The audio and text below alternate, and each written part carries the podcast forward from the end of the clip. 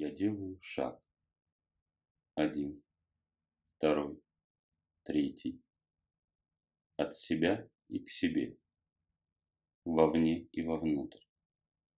К сердцевине своего сердца. К божественной искре, что пылает сердце каждого из нас. Я делаю шаг к искре. Все ближе и ближе. Пламя искры разгорается, захватывает все мое естество. Я сливаюсь с искрой. Я сам становлюсь искрой. Божественной искрой частицы силы рода породителя. Лепестком стажара, пылающим в сердце. Вспышка. И я оказываюсь в ельнике. Ельник. Хмурый и мрачный, неуютный. Кажется, даже воздух тяжелый и выталкивающий меня из ельника. Едва заметная стежка ложится под ноги. Я поискал глазами привычную широкую тропинку и не нашел. Только это, едва заметная стежка, петляющая вокруг могучих стволов елей, уводила меня вперед. Я пошел, стараясь осторожно обходить еловые корни, которые во множестве выступили то тут, то там. Стежка была так узка, что лапы елей уцеплялись за мою одежду. Несмотря на то, что я шел все же по стежке, у меня было полное ощущение, что я продираюсь сквозь густой и негостеприимный ельник, рискуя каждый раз заблудиться и сбиться с пути. Дойдя наконец до привратников ели, я с облегчением сделал шаг. Еще один и еще, пройдя сквозь лесные ворота и выйдя на поляну. Небеса были покрыты серой пеленой облаков. Лишь кое-где в сплошном покрове сияли небесные голубые оконца, сквозь которые пробивались золотые солнечные лучи. Я увидел перед собой знакомый дом, точно такой же, как и дом богини Доли. Небольшой, уютный деревенский дом, сложенный из толстенных бревен, которые, должно быть, светятся на солнце густым медовым светом. Вежливо постучав в дверь, я спросил разрешения войти, и дверь сама по себе растворилась передо мной. Войдя в дом и пройдя через сени, я оказался в высокой прекрасной горнице. Только вместо привычной мне печи, большую часть комнаты занимал ткацкий станок с натянутыми нитями и полувытканным полотном, в котором то тут, то там зияли прорехи и обрывы нитей. Я огляделся. Слева стояла резная лавка на которой была пристроена потемневшая от времени прялка с кудельей, и рядом же лежал веретено. Я явно попал в дом мастерицы-предильщицы или ткачихи, но самой хозяйки видно не было. Взгляд мой упал на стоящий рядом с лавкой ларь, и я увидел, что на его крышку почти небрежно брошена старая рубаха, вывернутая наизнанку, с дырами и следами неаккуратной штопки. Ты зришь, что бывает, когда вы, люди, пытаетесь не исправить результаты своих поступков, а наложить на них заплаты. Починить или замаскировать дыры на своих оболочках, которые ты видишь как одежду, возникшие от результатов ваших поступков. Раздался в горнице чуть глуховатый девичий голос. Я повернулся на голос и увидел за прялкой красивую девушку в расшитом белом сарафане и девичьем очелье, без других украшений. Толстая коса была перекинута через плечо, но в ней виднелись вплетенные черные и серые ленты, которые завершались черным же бисерным накосником. Я поклонился, представился и спросил, «Как твое имя, предильщица?» «Я богиня недоля, богиня плохих дорог и несчастливой судьбы, как считаете вы люди. На самом деле по велению матушки Макош и родопородителя я делаю ровно то же самое, что делает моя сестра Доля. Только она вплетает золотые нити возможностей. Я же вплетаю темные нити пауз и остановки, чтобы утишить бездумную энергию человека, не дать ему разорить свой организм в перенапряжении и избытке творческих сил. Когда у вас что-то перестает получаться, дело не спорится, все валится из рук, вы говорите – судьба злодейка. И говорите, Боги наказывают меня, лишая удачи.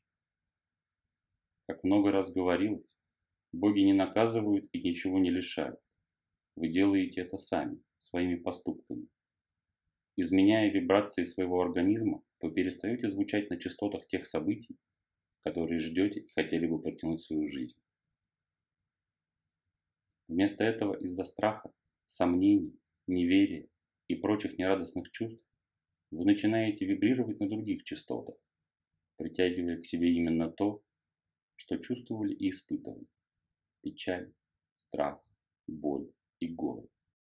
И вместо исправления случившегося вы пытаетесь силком перенастроить себя, приказать себе радоваться, смеяться и усиленно выплескивать любовь в мир. Но так оно не бывает.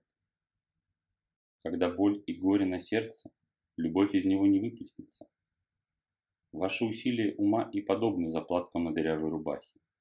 Как аккуратно их не пришивай и не штопай дыры, все равно заплатка, как и штопка, будут видны. Вместо попыток заштопать дыры, подумайте, что привело вас в помраченное состояние. Где вы утеряли связь со своим сердцем, что допустили его вибрации на волнах страха, печали, горя и отчаяния? Подумайте и проживите это еще раз, осознав, что вы никогда не одни, и вся вселенная рода породителя вместе с вами. Все силы богов направлены вам в помощь. Надо всего лишь зазвучать на частотах божественно, чтобы энергия от богов полилась к вам полноводным потоком. Иногда, в каком-то смысле, это буквально означает вывернуть свое сознание наизнанку, внимательно его рассмотреть и стряхнуть с него все ненужные, налипшие на него вибрации, которые забивают ваш голос сердца и не дают ему становиться разумом. В такие моменты особенно важна пауза или временная остановка на пути. Никто не может разбираться в себе, анализировать свои действия и поступки, несясь вперед, сломя голову. Моя задача – полетать такие паузы и остановки в полотно жизни каждого человека. Хотя вы воспринимаете их неудачей, несчастьем и злым роком, когда раз за разом у вас не получается задуманное.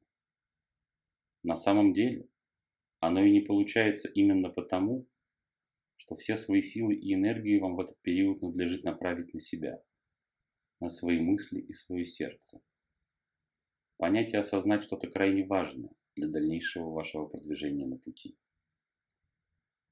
Когда ваш следующий шаг на пути осознан разумом, подкреплен огнем сердца и устремлением всего вашего естества, мироздание само сложит вам дорогу ровную и гладкую, потому как у вас самих не будет больше никаких сомнений и тревог в душе.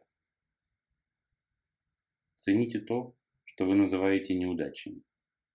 Цените именно за то время, которое вы можете уделить анализу своего пути и себе самим, переоценивая сделанное, осознавая его заново, прочувствуя каждый шаг и еще раз спрашивая себя, приблизил ли этот шаг меня к роду или отдалил. Будьте цельными на пути, все остальное приложится. Недоля замолчала. Из кудели на ее потемневшей прялке выходила тонкая, неровная нить, которая, казалось, может оборваться в любой момент, но все не обрывалось и не обрывалось. Кажущееся вам не есть реальность. Смотрите глубже. Слушайте и спрашивайте свое сердце. Оно подскажет, когда вам бодро двигаться вперед, когда же отдыхать и переосмысливать совершенное вами. Я дам вам еще одну подсказку. Вывернутая наизнанку одежда – это буквальное изменение ваших вибраций на противоположные. Это могучая сила, которая может как спрятать вас от козней недругов, буквально изменив все вибрации вашего организма, так и полностью преобразить вас, на одно мгновение даровав вам осознание вещей и событий совершенно иной, абсолютно неизвестной вам точки зрения шиворот на выворот. Это могучий инструмент изменения сознания и вибраций. Пользуйтесь им осторожно. Недоля встала со скамьи, подошла ко мне и слегка толкнула в грудь как будто побуждая выйти из горницы. Все завертелось перед глазами, и я очнулся в своем теле.